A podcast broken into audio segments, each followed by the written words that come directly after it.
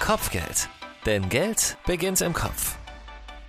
Herzlich willkommen bei Kopfgeld, dem Podcast mit jungen Geldgeschichten aus Berlin, mit Ideen und Fakten zum Thema Finanzen im Alltag. Wir finden, Geld beginnt im Kopf. Also Ohren auf.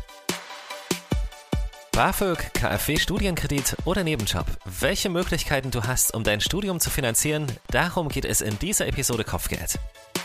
Die Zahl ist schon krass. Fast die Hälfte der Studierenden haben seit Corona ihre Nebenjobs verloren. Wer jetzt ohne oder mit sehr geringem Einkommen Anspruch auf BAföG hat, dieser Frage gehen wir auf den Grund zusammen mit Jana Judisch vom Berliner Studierendenwerk. Oder kommt ein KfW-Studienkredit in Frage? Und wenn ja, welche Vorteile hat er? Darüber sprechen wir mit Sabine Petzel von der Berliner Sparkasse. Und wie erleben die Studierenden die aktuelle Situation mit oder in vielen Fällen auch ohne ihre Nebenjobs? Dazu treffe ich jetzt Helen, Studierende für Biologie an der Humboldt-Universität Berlin. Ich bin Michael, das ist Kopfgeld, der Podcast der Berliner Sparkasse. Schön, dass du dabei bist.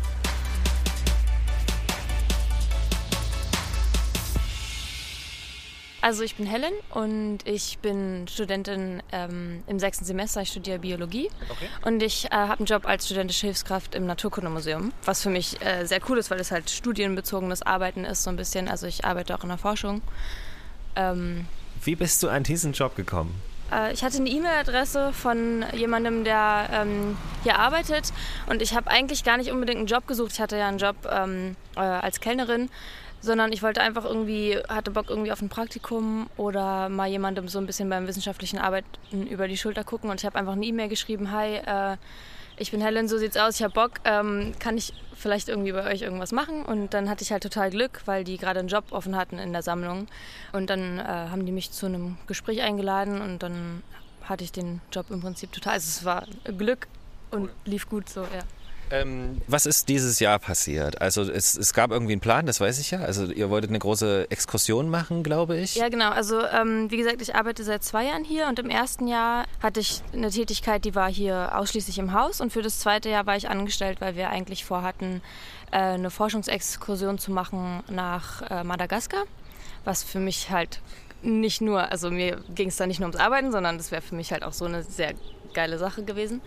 Ähm, wir hätten im April losfahren sollen und drei Wochen vor Abflugtermin waren die Grenzen dann zu und ähm, ist alles nichts geworden. Was bei mir dann halt erstmal äh, der Schock war, ist, dass ich dafür halt angestellt war. Also ich habe jetzt mehrere Verträge im Naturkundemuseum gehabt, aber dieses Jahr lief der Vertrag nur für diese, für diese Fahrt und äh, saß dann monatelang zu Hause, weil die im Naturkundemuseum hier war auch kompletter Stillstand und alles und hatte keine Informationen, ob ich jetzt eigentlich meinen Job deswegen verliere, ob ich irgendwie das Geld zurückzahlen muss, weil ich wurde kontinuierlich bezahlt. Also du warst, du warst zu Hause, wurdest aber weiter bezahlt ja, genau. äh, und, und konntest aber nicht arbeiten, ja, hattest ein schlechtes genau. Gewissen. Hab die ganze Zeit Minusstunden gemacht ähm, und äh, hatte also total Schiss.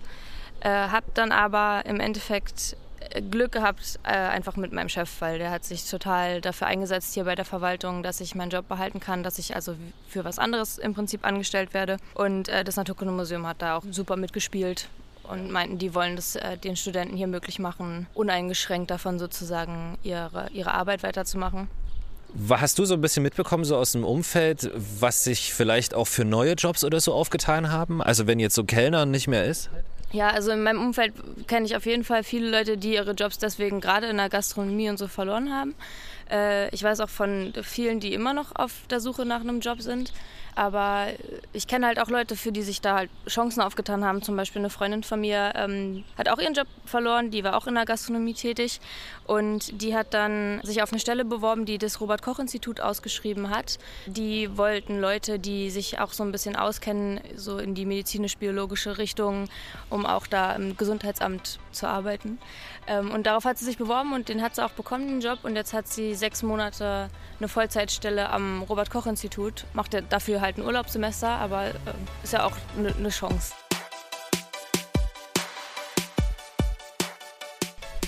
Seid ihr eigentlich schon wieder vor Ort? Also so Präsenzstudium und so? Ja, also ich persönlich eigentlich nicht. Also ähm, ich hatte dieses Semester nur Vorlesungen, die waren alle digital, teilweise über Zoom, teilweise so als fertige Videos. Ähm, ich weiß, dass die, äh, zumindest die Humboldt-Universität jetzt ein paar Laborpraktika in aber sehr abgespeckter Form durchgezogen hat, also aber dann drei Tage Praktikum statt zwei Wochen Praktikum und Exkursion in den Botanischen Garten statt an die Ostsee. Ähm, aber so ist es hauptsächlich digital. Ähm, ich habe jetzt auch demnächst meine erste und Gott sei Dank auch einzige Online-Klausur. Ähm, und freust dich schon richtig drauf, ja, glaube ich. Total, ey, bloß auf. ähm, nee, also mir ist es ehrlich gesagt alles nichts. Was, ähm, was ist, ist es wirklich so das, was uns halt auch fehlt, so dieser persönliche Kontakt? Oder? Bei der Online-Klausur ähm, wäre mir erstmal lieb, wenn die Uni überhaupt einen Plan hätte, wie sie das durchführen wollen, weil die gerade noch dabei sind, alle zwei Tage ihre Strategie zu ändern. Also ich habe keine Ahnung, wie das stattfinden wird. Äh, der Termin ist gesetzt. Ich werde äh, in meinem Arbeitszimmer sitzen und zittern mal schauen, wie es wird. Ähm, ich habe halt Glück, weil ich habe äh, nur diese eine jetzt als Online-Klausur und tatsächlich zwei andere Prüfungen ähm, in Präsenz. Ähm, alles schön und gut, äh, dass irgendwie die ganze Zeit gesagt wird, dass es eine tolle Chance ist, äh, jetzt hier für die Uni, kann ich irgendwie nur so ein bisschen den Kopf drüber schütteln, weil der größte Teil vom Studieren oder also ein großer Teil vom Studieren für mich sind die sozialen Kontakte, die man halt täglich da pflegen kann. Äh, wenn man seine Freunde halt sieht und das kannst du das kannst du einfach über Zoom in keiner Weise irgendwie ersetzen. Eine Chance ist es nicht, das, das da kann man geteilter Meinung sein. Ich glaube es halt auch nicht. Es kriegen ja ganz viele mit, äh, dass da die entscheidenden Sachen fehlen. Aber ähm, hast du vielleicht Angst, dass du nicht so gut sein kannst wie unter normalen Umständen? Jetzt äh, um mich habe ich nicht unbedingt Angst, weil ich weiß, ich kann mich auch zusammenreißen, mich zu Hause hinsetzen und lernen. Ähm, es gibt aber viele, teilweise hatte ich das auch, die zu Hause einfach nicht gut lernen können. Da ist es zu laut, da ist zu viel Ablenkung, die Familie ist da oder die Mitbewohner oder sonst was. Es ist alles in Ordnung. Also der Mann schleppt halt eine Waschmaschine, das ist dieses Geräusch, ich weiß nicht, ob man das hört. Oder einen Kühlschrank. Dass man aber auch so Geräusche machen muss, wenn man einen Kühlschrank schleppt. Uah. Ähm, also es ist so dieses bisschen. Ja. Die einen haben halt ein gutes Homeoffice und die anderen haben wir ja gesehen über Zoom. Ähm, die sagen auch, ich sitze im Homeoffice, aber eigentlich sitzen sie irgendwie in der Wäschekammer oder so. Ja. Das hat halt mit Homeoffice nichts nee. zu tun und vielleicht sind das diese und Umstände. Genau, also was halt wirklich gerade so bei, bei, Klausuren fehlt, ist halt die Möglichkeit, dass du in der Bibliothek dich hinsetzen kannst, dass du in der Uni ähm, auf dem Campus dich irgendwo hinsetzen kannst, dass du ein seriöses Umfeld um dich hast, wo du wirklich auch irgendwie mehr in dem, äh, im Fokus bist äh, zu lernen und nicht zu Hause dich dann lieber ins Bett zu legen mit einer Folge Netflix oder so. Also das, da, das musste ich auch erstmal lernen, nebenbei, genau. Nein, also klar, das ist, das ist ein guter Erfahrungswert auf jeden Fall. Nochmal zurück zu dieser Situation. Gibt es irgendwas, äh, was dir vielleicht so ringsherum auffällt, wo du sagst, ach Mann, das ist, da machen wir vielleicht doch einen ganz guten Schritt gerade? Also ich meine, das ist ja alles relativ neu. Ich kann mir halt nur denken, dass es, es kann nur besser werden im Moment, weil das ist sozusagen der Probelauf jetzt gewesen und der lief ein bisschen drunter und drüber und ich kann mir halt vorstellen, dass es ähm, gerade auch die Professoren jetzt vielleicht einfach ein bisschen mehr Erfahrung damit haben und das alles ein bisschen studierendenfreundlicher sozusagen äh, gestalten können. Helen, vielen, vielen, vielen Dank dafür, dass, dass du uns mal so kurz so einen Einblick gegeben hast, wie das äh, so mit Studium und Nebenjob bei dir und, und mit deinem Umfeld und so. Ja, kein Problem. Danke sehr. Das Naturkundemuseum bringt übrigens Ende August auch einen Podcast raus. Beats and Bones wird er heißen und es lohnt sich auf jeden Fall da mal reinzuhören. Welche Möglichkeiten du hast, um dein Studium zu finanzieren, das ist die große Frage in dieser Episode. Mal angenommen, das hatten wir dieses Jahr, dein Arbeitgeber kann oder darf dich nicht mehr beschäftigen. Als Student erhältst du dann in der Regel kein Kurzarbeitergeld. Deshalb solltest du auch prüfen, ob sich jetzt ein BAföG-Antrag lohnt. Und darüber reden wir mit Jana Judisch, der Pressesprecherin vom Berliner Studierendenwerk. BAföG ist erstmal grundlegend ein, ähm, ein staatliches Darlehen, das zur Hälfte als Zuschuss gewährt wird. Das heißt, man muss nur die Hälfte zurückzahlen. Also es ist so, dass man den Antrag stellt und dass er dann immer für ein Jahr gewährt wird. Dann muss man einen Folgeantrag stellen und dann müsste man eben erneut die Einkommensnachweise erbringen. Wenn sich dann etwas geändert hat, würde sich auch am BAföG was ändern. Und wann stelle ich diesen Antrag? Einfach so früh wie möglich am besten? Wir empfehlen, sobald der Zulassungsbescheid da ist, auch sofort den Antrag zu stellen. Die Bearbeitungszeit ist halt einfach zehn Wochen und wenn man es pünktlich bekommen will, sollte man also so schnell wie möglich stellen. Ähm, die Immatrikulationsbescheinigung wird zwar gefordert, kann aber nachgereicht werden. Beim BAföG-Antrag können generell Unterlagen nachgereicht werden. Das ist schon mal gut zu wissen. Gibt es etwas, worauf Studierende jetzt besonders achten sollten? Im Moment ist beim BAföG-Antrag äh, insofern etwas anders, weil sich die Situation der Eltern häufig Corona-bedingt verändert hat, in der Regel verschlechtert hat. Und das äh, berechtigt Studierende ja zum Änderungsantrag, sodass sie so schnell wie möglich den stellen sollten, nachweisen müssen, die, die Einkommenssituation der Eltern hat sich geändert. Der Anspruch auf BAföG ist jetzt gegebenenfalls höher. Und das geht nur jetzt im Moment, weil die Umstände so sind, wie sie sind, oder sonst auch? Das geht auch dann, wenn äh, eine Kündigung der Eltern oder sowas vorgelegen hat. Also das gibt es generell, äh, ist jetzt ja aber äh, ein sehr, sehr häufiger Grund für, für, also statistisch kommt das jetzt häufiger vor, logisch, weil sich natürlich sehr viele persönliche Situationen von sehr vielen Familien geändert haben. Ich würde gerne noch mal klären, welche Voraussetzungen sind notwendig, um BAföG zu bekommen? Also ich bin erst mal Student, klar. Genau, das Studium, ein Studium muss vorliegen, ganz klar. Ne? Und das geht um das Gehalt der Eltern. Es spielen, man kann leider nicht sagen, wenn sie so und so viel verdienen, dann gibt es so und so viel BAföG. Das wollen die Leute immer gerne äh, so vorgerechnet bekommen. Ein äh, bisschen komplizierter liegt der Sachverhalt, denn ähm, es werden ja noch weitere individuelle familiäre Voraussetzungen spielen eine Rolle. Wenn also noch ein weiteres Kind im Haushalt ist oder zwei oder drei, die äh, vielleicht auch noch zur Schule gehen oder eben vielleicht schon ein eigenes Einkommen haben, dann verändert sich natürlich insgesamt rechnerisch der, die Höhe des BAföG-Anspruchs. Sodass zwar das Einkommen der Eltern irgendwie der Hauptgrund ist, aber natürlich werden dann eben noch die, die familiären Situationen drumherum geprüft. Jetzt kommt irgendwann der Tag, an dem ich mein BAföG zurückzahle. Und das geht mit einem nicht geringen Schuldenerlass, wenn ich das in einem Stück tue. Das ist korrekt. Da habe auch vor 20 Jahren auch ich, als ich studiert habe, davon profitieren können, als dann äh, bei mir die Rückzahlung dran war. Wenn man äh, sein BAföG in einem vollen Betrag zurückzahlen kann, dann gibt es da einen gewissen Erlass. Äh, üblicherweise bezahlt man das in Raten zurück. Das sind 105 Euro pro Monat, die dann in drei Monatsschritten in der Regel, so wird das in der Regel vereinbart, kann man aber zu dem Zeitpunkt Zeitpunkt, wo das dran ist, die Rückzahlung, das sind fünf Jahre nach Abschluss des Studiums, muss man das zurückzahlen und kann man dann irgendwie die volle Summe aufbringen, gibt es einen kleinen Erlass. Und so klein ist der gar nicht, richtet sich natürlich danach, wie viel BAföG ich als Student bekommen habe. Wo liegen wir da momentan? Also wenn man den BAföG-Höchstsatz bekommt, zum Beispiel also schon in der eigenen Wohnung lebt, dann kann man 853 Euro bekommen. Okay, das ist eine Menge Geld und trotzdem beantragen in den letzten Jahren immer weniger junge Menschen BAföG weil es auch kompliziert ist, ein bisschen? Wenn der Grund, weil das hören wir immer mal auch, wenn der Grund ist, äh, das ist so kompliziert, da habe ich ein bisschen Angst vor, dann müssen wir als Amt natürlich uns auch mal fragen, muss denn das so kompliziert sein? Also BAföG ist schon sehr kompliziert. Man muss da ziemlich viele äh, Formulare ausfüllen, man muss ja, da ganz schön viele Belege beibringen und so. Wir wissen das auch, das ist schon ein komplexes Gesetz. Ähm, wir hätten uns äh, die letzte BAföG-Reform auch ein bisschen so dahingehend gewünscht, dass das einfacher wird äh, ist es aber leider nicht geworden, mehr als, als dann zu sagen, lassen Sie sich beraten. Momentan geht es nur telefonisch aufgrund von Corona, aber wenn wir irgendwann wieder auch persönliche Beratungszeiten anbieten kann, nehmen Sie das in Anspruch. Also da sind unsere Sachbearbeiter auch sehr gewillt zu helfen bei dem Antrag. Der ist schon, der ist schon nicht ohne, das geben wir gerne zu. Ja. Frau Judisch, vielen, vielen Dank. Sehr gerne.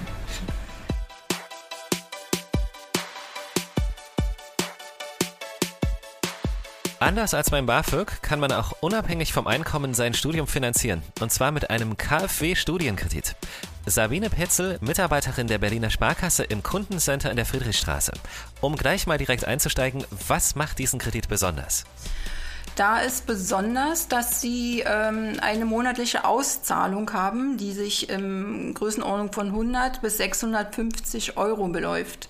Wie hoch die Summe ist, entscheiden Sie. Das heißt, ich habe einen Kredit mit persönlicher Verantwortung, kann man das so sagen? Ja, so kann man es sehen. Im Grunde genommen, dass es äh, die monatlichen Kosten ein bisschen decken soll, ne? wie Ihre Miete oder sogar auch ein, ein Stück Unterhaltskosten, die äh, ja, im Monat einfach jeder hat. Wer kann denn einen KfW-Studienkredit beantragen? Ausschließlich äh, Studierende auf jeden Fall. Und ähm, sie müssen praktisch ähm, ein, ein Erst- oder Zweitstudium ähm, eingeschrieben sein oder auch ein Zusatz- oder Ergänzungsstudium wie Masterstudium äh, haben.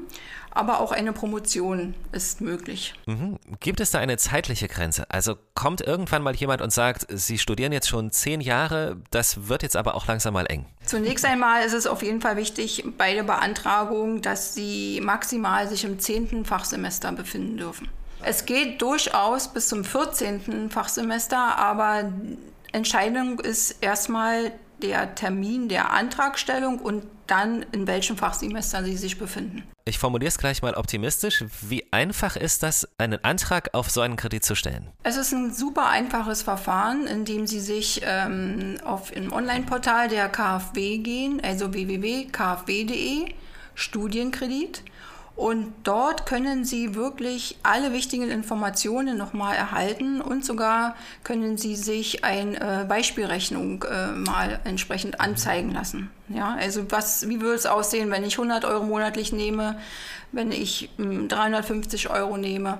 Also das ist wirklich ganz easy. Okay, dann fülle ich das einfach aus, komme aber für die Legitimation wieder zu Ihnen. Wir bestätigen äh, das, was Sie praktisch im Antrag äh, eingetragen haben. Ihre persönlichen Daten, äh, dass Sie auch wirklich äh, dort studieren, wo, wo Sie das jetzt angegeben haben.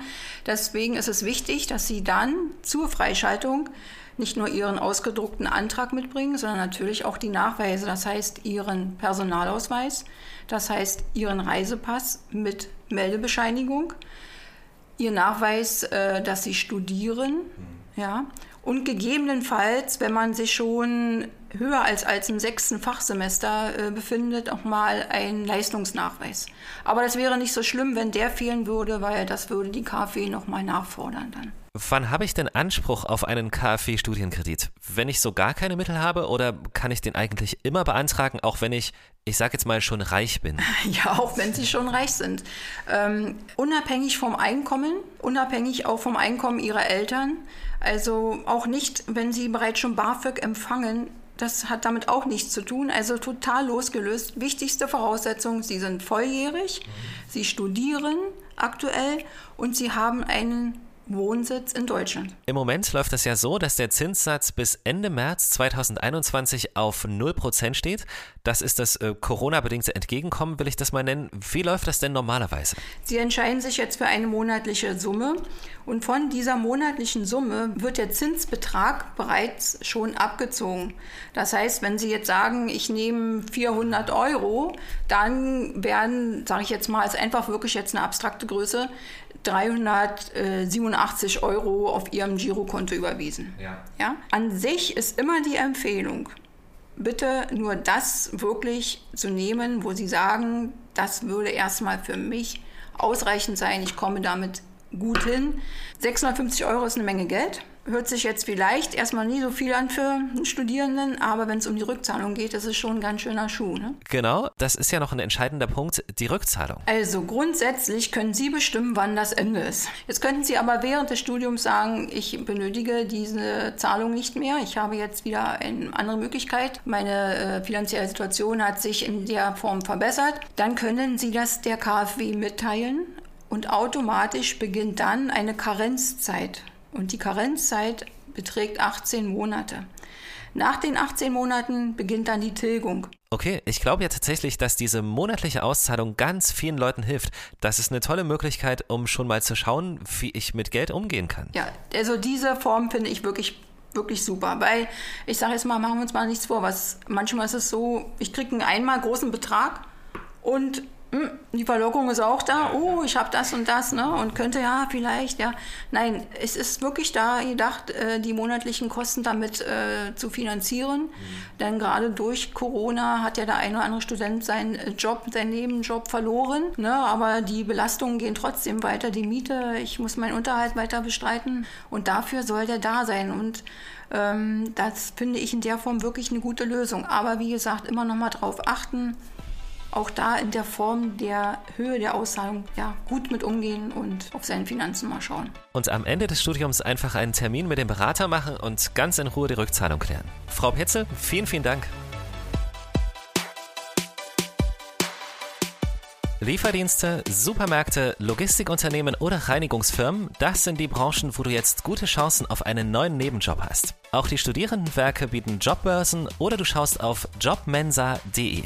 Zum Thema BAföG ist das Studierendenwerk ein super Ansprechpartner für dich. Infos kriegst du da auch nochmal auf bafög.de und zum KfW Studienkredit auf kfw.de und natürlich auf den Seiten der Berliner Sparkasse. Die Links findest du in der Beschreibung. Kleiner Ausblick noch, wir stellen dir in der nächsten Episode eine ganz besondere Filiale der Berliner Sparkasse in Friedrichshain vor, die von jungen Leuten für junge Leute geführt wird und die Workshops für Studierende zu allen Themen der Studienfinanzierung anbieten. Wir freuen uns, wenn du da wieder dabei bist. Das war Kopfgeld, ein Podcast der Berliner Sparkasse. Und wenn du in Zukunft keine Folge verpassen möchtest, dann klicke jetzt auf Abonnieren und lass uns gern eine gute Bewertung da. Unseren Podcast findest du überall da, wo es Podcasts gibt. Auf Spotify, Deezer, Apple Podcast, Google Podcast und unter berliner-sparkasse.de slash Kopfgeld.